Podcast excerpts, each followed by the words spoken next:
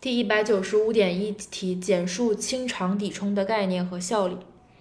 清偿抵充是指债务人对于同一债权人所负担的数宗同种类的债务，而债务人提供的给付不足以清偿全部债务时，决定该给付抵充何宗债务的规则。它的效力呢，就是。就是可以清偿呗，就是消灭权那个债债权的消灭。它的顺序刚才七个顺序七个认定的顺序已经提到了。然后额外呢，债务人在履行主债务外，还应当支付利息和实现债权的有关费用。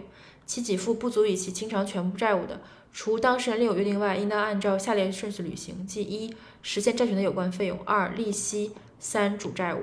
先是费用，然后是利息，最后才是主债务。